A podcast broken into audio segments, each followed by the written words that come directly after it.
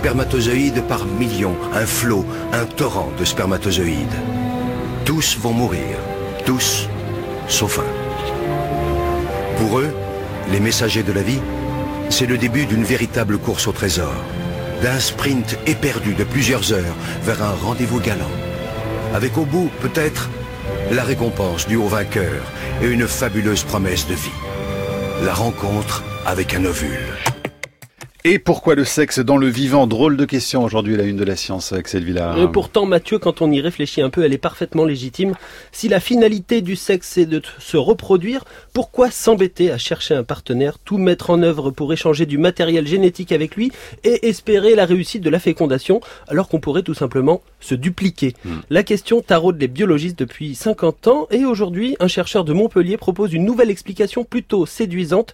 Le sexe est peut-être la, la meilleure arme jamais inventée pour éviter la transmission des cancers. Bonjour Frédéric Thomas, cette idée c'est la vôtre. Bonjour. Vous êtes biologiste de l'évolution, directeur de recherche pour le CNRS, avec nous depuis les locaux de France Bleu à Montpellier. Alors on viendra dans une seconde partie à cette histoire de cancer. J'aimerais qu'on revienne sur le postulat. Pourquoi le sexe ne semble pas la meilleure idée quand on souhaite se reproduire? Alors c'est en effet une des plus grandes énigmes pour les biologistes de l'évolution, parce qu'en fait le, clonage, hein, se, dupliquer à l'identique, semble en effet être euh, bien plus simple et plus efficace pour se reproduire. Par exemple, pas besoin de rechercher de séduire un partenaire sexuel, ce qui sauve euh, du temps, de l'énergie, des ressources. Hein. Imaginez euh, la queue du pan par exemple, mmh. ça évite des risques de prédation, d'exposition à des parasites sexuellement transmis.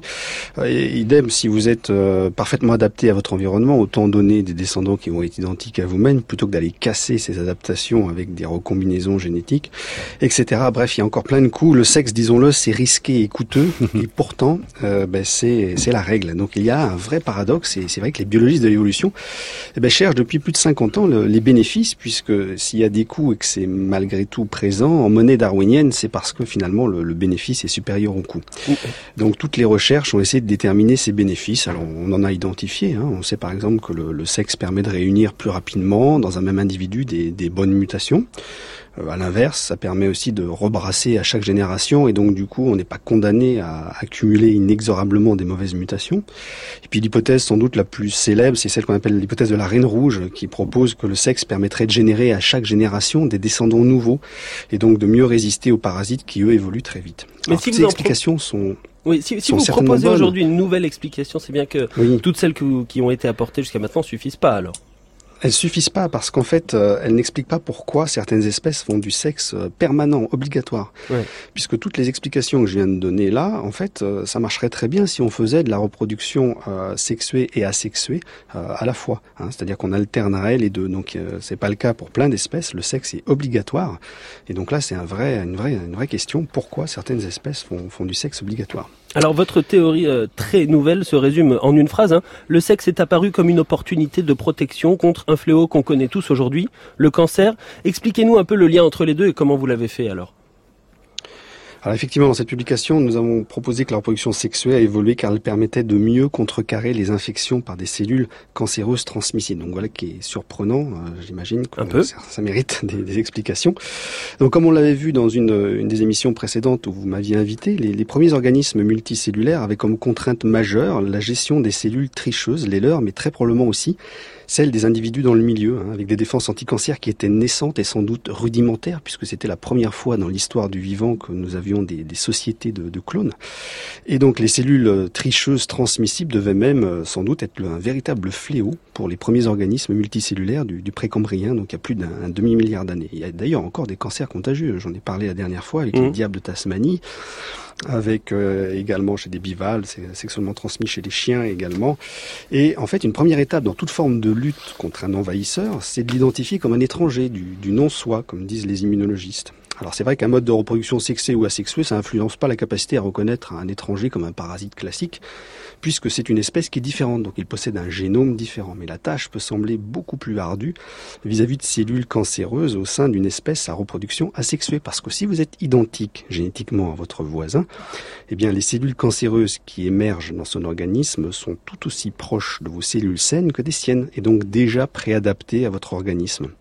Et en plus de ça, j'imagine que quand on se clone et qu'on a un début de, de cellules tricheuses ou un début de cancer, on, le transmet à son clone. C'est comme ça qu'il faut le voir. Par exemple, j'ai les, les, hydres que je possède dans mon laboratoire qui peuvent se, reproduire de façon asexuée, hein, par, euh, par bouturage, hein, ils bourgeonnent. Eh bien, effectivement, les individus qui sont porteurs d'une tumeur, eh bien, ils bourgeonnent en transmettant euh, directement euh, le cancer à leurs descendants. Alors que lorsqu'ils font de la reproduction sexuée, ça passe par des gamètes et leurs descendants n'ont pas le cancer. Est-ce qu'on sait quand, euh, quand est-ce qu'est apparu le sexe dans, l'histoire du vivant euh, multicellulaire? Oh, C'est une histoire, compliquée. Euh, c'est apparu certainement depuis l'origine de la vie. Si on prend comme définition du sexe l'idée de, simplement brasser de l'ADN pour générer des, conditions nouvelles. Mais en tout cas, par rapport au cancer, une façon radicale de reconnaître toutes les cellules cancéreuses contagieuses qui tenteraient de vous envahir, c'est d'être unique. Et c'est vrai que la reproduction sexuée et la recombinaison conduisent à cela. Au sein d'une espèce sexuée, les cellules cancéreuses produites par un individu sont en cas de contagion immédiatement reconnues comme du non-soi et donc ça permet euh, d'éviter euh, de contaminer également vos propres descendants. Mm. Alors la question qu'on peut se poser c'est de savoir est-ce que cette histoire est compatible avec les, les observations et, la réponse en fait est, oui à, plusieurs niveaux. Hein. Par exemple chez l'homme, euh, des cas de transmission de cancer de la mère à l'enfant pendant la grossesse concernent des cellules cancéreuses qui disposent d'adaptations particulières qui leur permettent justement de ne pas être reconnus. Si vous avez des jumeaux, c'est des vrais jumeaux et qui sont identiques génétiquement, eh bien si malheureusement l'un développe une leucémie euh, in utero, eh bien il va la refiler à l'autre. Euh, ce qui n'arrive pas si c'est des faux jumeaux, puisque euh, dans ce cas-là, eh les cellules cancéreuses sont détectées comme des intrus et elles sont éliminées. Alors maintenant que Frédéric Thomas, votre théorie est formulée, elle est publiée, il va falloir euh, l'éprouver en quelque sorte. Comment est-ce qu'on pourrait euh, quantifier cet effet protecteur ou le tester expérimentalement? Est-ce que vous avez des idées pour aller un peu plus loin? Alors la façon idéale, à mon avis, de, le tester, ça serait par exemple sur des souris de faire euh, porter par une, femelle, une mère cancéreuse, un embryon cloné, c'est-à-dire identique à la mère, et un embryon issu de reproduction sexuée.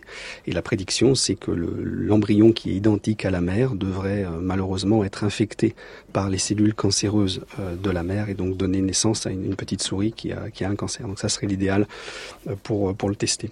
Sinon, il y a plusieurs observations euh, qui sont compatibles euh, avec euh, avec cette cette théorie. Et donc c'est c'est juste le début. Hein. Mhm. On espère que que certains vont s'emparer du sujet et, et, tester et, mettre à l'épreuve cette cette hypothèse. Merci beaucoup Frédéric Thomas. Ça vient juste d'être publié. C'est dans PLOS ONE, hein, c'est ça Biology. PLOS Biology. voilà. Biology. Cette publication donc autour du sexe et, du cancer. Merci beaucoup à vous. Je signale le titre de ce livre dont vous étiez venu nous parler effectivement dans l'émission L'abominable histoire du cancer, publié chez Humaine Science. Merci à vous. Et Axel, on se retrouve lundi. Lundi, bon week-end.